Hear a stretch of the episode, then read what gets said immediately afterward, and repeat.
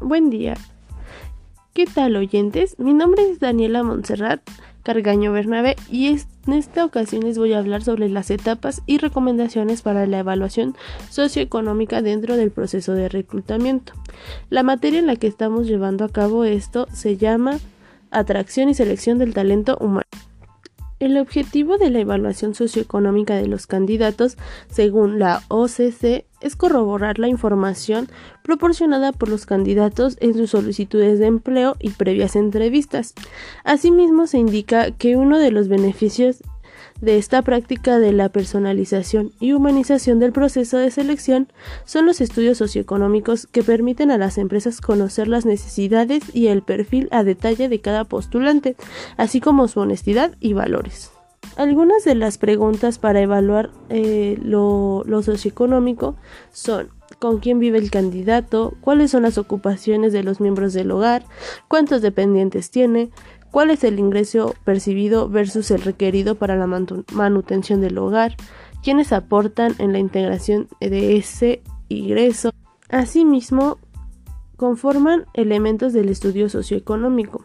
Las organizaciones consideran como una fase sustancial dentro del reclutamiento y selección la validación de información proporcionada por el candidato. Para ello recurren a diferentes medios. De acuerdo con B. Exhaustin, una manera confiable para cerciorarse los datos proporcionados por el aspirante es realizar una, una investigación en la que incluya puestos, empresas y periodos de tiempo, estos deben de ser confirmados para saber que el candidato sabe hacer lo que dice y ha desempeñado los puestos que manifiesta de manera escrita en su historia de vida llamada curriculum vitae. En valoración también se considera la validación de escolaridad del candidato. Actualmente existen diversos medios y herramientas tecnológicas para efectuar dicha valoración.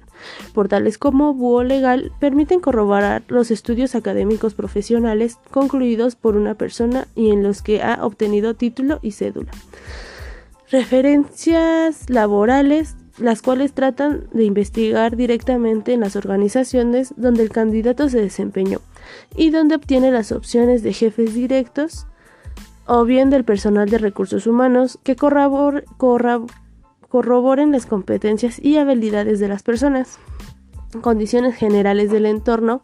Aquí evalúan aspectos como la vivienda, las prioridades en materia de manutención, lo que arroja la información sobre las necesidades de ingresos salarial del candidato. La valoración de los candidatos es una etapa decisiva, por lo tanto, es uno de los aspectos más cuidadosos en la entrevista. De acuerdo con Munch, las personas que han desarrollado cualquier función deben reunir los requisitos para desempeñarse adecuadamente. En otras palabras, el personal debe de poseer los requisitos y características que las organizaciones requieren para cubrir el puesto. Por eso, eh, existen diversos medios para recabar información.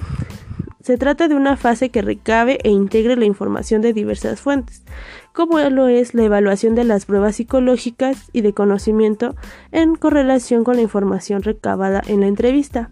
También la verificación de información proporcionada por el área de recursos humanos de la organización sobre la selección de candidatos con mayores posibilidades de ocupar el puesto, de acuerdo a su perfil y habilidades.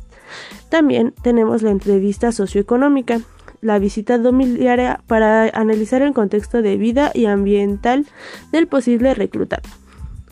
Comprobación de datos, integración de la información obtenida por el área de recursos humanos, las entrevistas preliminares, la documentación entregada por el solicitante y el currículum vitae al igual que el análisis de referencias laborales y personales, llamadas a las personas directamente implicadas como lo son los jefes directos, de otros trabajos y referencias señaladas por el candidato.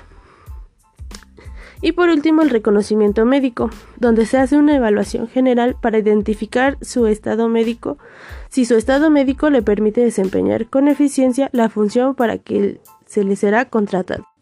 En la identificación de datos y referencias se les habla un poco más sobre su historia educativa, su trayecto laboral, sus referencias personales, y su examen médico, el cual tiene que tener ciertos elementos, como lo son los indicadores de legislación, el criterio clínico ocupacional, criterios asociados al puesto de trabajo, criterios asociados a decisiones empresariales y la ética.